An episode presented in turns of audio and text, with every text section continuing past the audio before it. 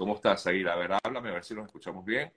Hola, Sergio, saludos. ¿Cómo estás? ¿Me oye? Perfecto. Me escuchas bien tú a mí, ¿verdad? Perfectamente. Vale. Bueno, Sair, gracias por permitirme conversar un rato contigo y sobre todo porque queremos conocer de Sair realmente, porque tienes información, estoy al tanto de que tienes información de lo que le habría ocurrido a este joven, eh, digo joven, ¿no? tendría unos 40 años aproximadamente, eh, 39, eh, ¿no? Este joven que murió en, eh, una celda en Caracas, en, el SEBIN de Caracas, Leonel Azuaje, presuntamente involucrado en esta llamada trama de corrupción. Para comenzar, quiero preguntarte, porque el fiscal Tarek Saab aseguraba que efectivamente este, este ciudadano eh, pues, se ahorcó con unas sábanas. Yo quisiera preguntarte, ¿esto realmente es factible, eh, Bueno, Sergio, hay muchas, muchas cosas que todavía no, no sabemos. Eh, retomo un poco lo que, lo que acabas de decir y dices, y lo primero que dices es que fue una celda, y eso todavía no se sabe y no se sabe por una razón mm, bastante anómala en el tratamiento del caso. Y, y, eso, y esto es algo que la mayoría del público no, conoce, que es que ellos tomaron el cuerpo y lo trasladaron al clínico. Y el sitio del suceso se desconoce. Cuando llegó la división de homicidio con la unidad criminalística del Ministerio Público y la Fiscalía, son los mismos funcionarios del CEBI que estaban bajo custodia que le dicen fue en este lugar donde se ahorcó, pero ya no había cuerpo ni había evidencia.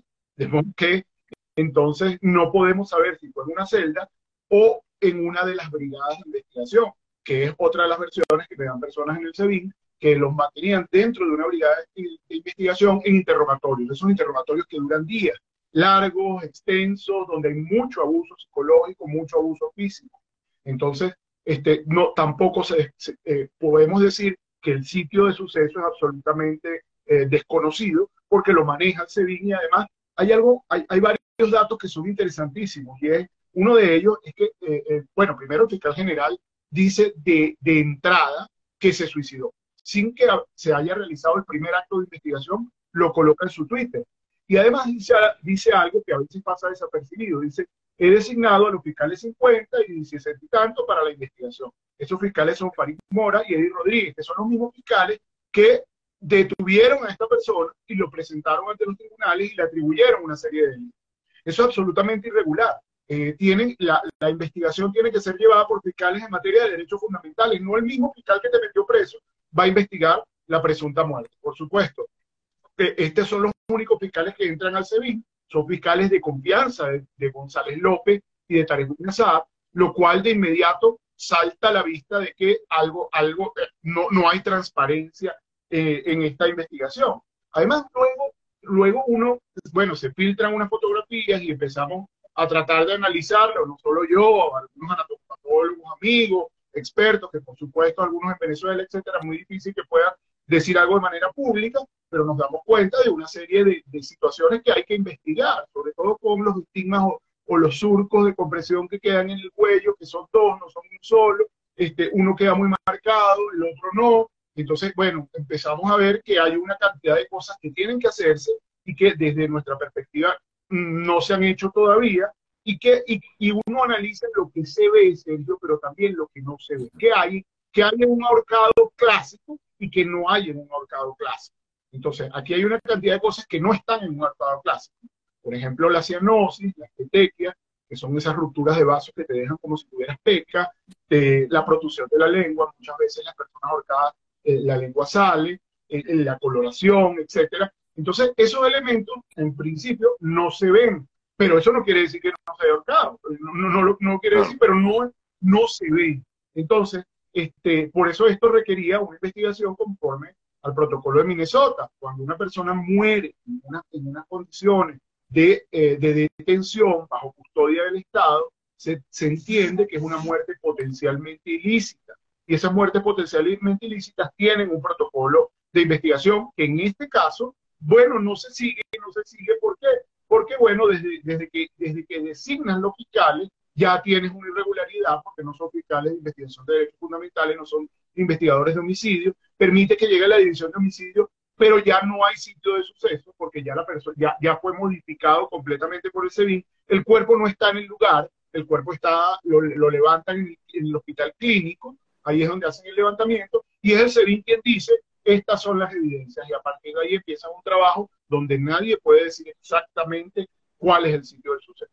Además, Tarek William Saab comete otras, otras eh, eh, eh Dice que eh, esta persona le consiguieron desde el día de la detención en su teléfono algunos mensajes que dan cuenta de que podía tener alguna aflicción psicológica, un estado depresivo. Bueno, cualquier preso está en estado de, cualquier persona que está sometida a la privación de libertad está en estado depresivo y más cuando vas al civil, porque esto no es civil. Sergio, hay que recordar que la mayoría de, los, de las personas muertas en situación de cautiverio han sido en el civil, han sido en el civil y han sido en circunstancias muy, muy, eh, muy oscuras.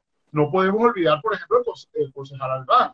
El concejal Albán, al minuto que había ocurrido el hecho, Tarek William Sada, de forma irresponsable, dijo que había sido un suicidio. Y lo, lo, manifestó y lo sostuvo por muchos meses, pero finalmente acusaron con la presión de la Corte Penal Internacional, acusaron a dos funcionarios del SEBIN que fueron condenados a 30 años por este hecho. Es decir, pues, se tuvo que retrotraer la situación. No olvidemos que Baduel murió en el civil también por falta de atención médica y en una situación bastante oscura.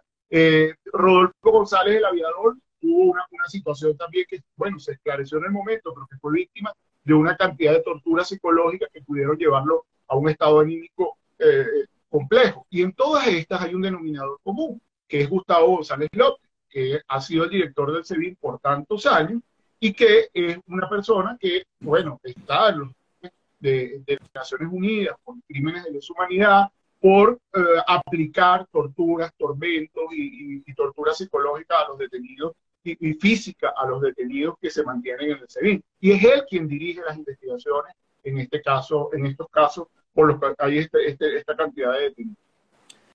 Ahora, Zair, eh, eh, parte de lo que tenemos entendido es que también se filtra información de que en teoría eh, fuentes internas del servicio de forense habrían eh, informado que eh, esta, esta persona había también tenía hematomas en diversas partes del cuerpo, lo que supone que habría sido presuntamente torturado. ¿Esto es así?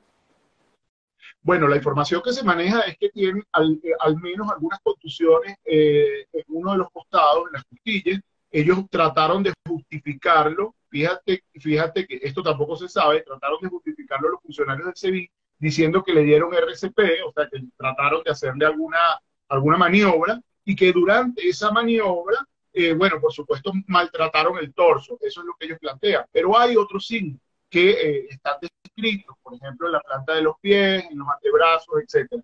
Eso lo hemos visto, eso se ha visto en otros casos, en algunos casos, eh, la aplicación de, choque eléctrico deja algunos estigmas en, los pies que lo han utilizado, eh, sobre todo el digesin, sobre todo el digesin, el Tevin también, pero sobre todo el digesin. Pero en este caso, el, el, centro de la investigación, Sergio, tiene que ser por qué él tenía dos surcos en el cuello y por qué uno es tan anterior. Si era capaz realmente, anterior decimos, eh, está más, muy cerca de la barbilla y que, quedó muy, muy marcado y saber si eso era, si eso es premortem o postmortem. ¿Por qué? Porque tu cuerpo, una persona muerta, tú la puedes colgar y se hace ese estigma. A simple vista, una persona que, con poca experiencia dice, ah, mira, está claro, se ahorcó, es oblicuo, estuvo colgado. Pero allá, ahí se hace una, una, metodología de histología que no se hace en un día. Por eso es que es falso lo que dice Taregula Saab, de que ya sabemos, no, no, ese resultado es engañoso, a pesar de que sé que eh, estuvo presente la, doctora Belinda, que es una anatomopatóloga de mucha experiencia, debieron hacerse ahí unos cortes y eso se ve a microscopio y se ve si hay una reacción vital. ¿Qué reacción vital? Se verifica microscópicamente si las células de acá, de este cuerpo, eh, eh, reaccionaron, porque un cadáver lo puedes colgar. Además, hay una, una cantidad de explicaciones que todavía no se dan. Estaba solo, Tarek William dice que desde el día uno sabía que tenía unas, uh, una, eh, un, estado depresivo. Bueno, menos para que, para que esté solo. Luego dice que utilizó una sábana. ¿Se puede colgar una persona con una sábana? Sí, sí se puede colgar una persona con una sábana. Pero ¿qué tiene de especial? Que el cuerpo copia el, el vínculo. El, ¿Qué es el vínculo? La cuerda o lo que hayas utilizado. Entonces eso lo copia el cuerpo. ¿Qué ocurre cuando lo copia el cuerpo? Tú sabes si fue algo grueso, pequeño, delgado, porque luego lo colocas y dice, y, tiene la misma morfología, la misma forma. Entonces, si dice que fue una sábana, entonces el vínculo era algo grande. La, la sábana se, se apergamina, se, hace se va poniendo más pequeña, pero sigue siendo mucho más grande que el surco que tenía. ¿Y por qué, a mi, a mi modo de ver, dicen ahora una sábana? Porque todo el mundo pudo ver que cuando llegó detenido, eh, eh, cuando llegó detenido le habían quitado las trenzas, no, tenía los zapatos sin trenza y eso está en los videos, se puede ver claramente, que es una previsión muy normal en materia de detenido, pero el surco es delgadito, que es compatible o con una trenza o con, puede haber sido una trenza que, bueno, difícilmente aguanta el peso, pero puede haber sido un cable o algo delgado. Entonces, ¿qué es lo que tenemos? Dudas y, y cosas que no están. Y tenemos un patrón, que es que en el SEBIN se generan una cantidad de torturas, tormentos de tipo físico y psicológico que pudieran llevar a una persona a tomar esa decisión, pero también se puede haber simulado el hecho. Y esto amerita una investigación conforme a los protocolos internacionales y eso no se ha hecho. Eso es lo que, eso es lo que, eso es lo que hay que exigir, que esto se aclare, porque pudiéramos tener un retroceso como hicieron en el caso Albán, que primero afirman algo y luego finalmente eh, pero eso no va a ocurrir. Y no va a ocurrir ¿por qué? Porque estamos en un momento de empoderamiento, por lo menos en el momento de empoderamiento de González López, a quien se le ha delegado toda esta investigación, está retomando una situación de poder que había perdido eh, y, y, la está cuidando. Y Tarek William es cómplice de esta situación porque, en definitiva, quien dirige estas investigaciones es el SEBIN, no, no la Policía contra la Corrupción, que es prácticamente inexistente, son funcionarios del SEBIN disfrazados esencialmente y que mantienen, este, hacen lo que, lo que González López diga que sea, esencialmente. Ahora, eh, te consulto, Said, eh, si realmente fue o no torturado esta persona, eh, ¿para qué sería si en todo caso todas estas personas que fueron detenidas estaban muy vinculadas directamente con, el, con, con la administración de Maduro? O sea, había una relación directa, o sea, digamos que no eran funcionarios. Eh, ¿Por qué crees, si es que realmente tú puedes darme esa respuesta, pudiera haber sido torturado si realmente es el caso? Mira, Sergio, pero fíjate algo, si tú ves los patrones anteriores, y esto es interesante que la gente lo vea, parte de los que han recibido los, las, las torturas más graves, sobre todo en el caso de, militares, han tenido vínculo alguna vez con, con, con, con, el régimen. Ojo con eso, porque eso envía un mensaje importante el mismo Baduel, el mismo Costarevalo, no tenía, era militar, etcétera. Entonces, son personas que han tenido algún vínculo y hay mayor ensañamiento, sobre todo militares con militares. Los reportes de torturas de militares eh, eh, eh, torturando a sus propios compañeros son atroces y las fórmulas que utilizan desde el punto de vista psicológico y físico son absolutamente atroces y están bastante documentadas. ¿Qué, qué cosas hay acá? Que la investigación es, es como las hace el CEBIN.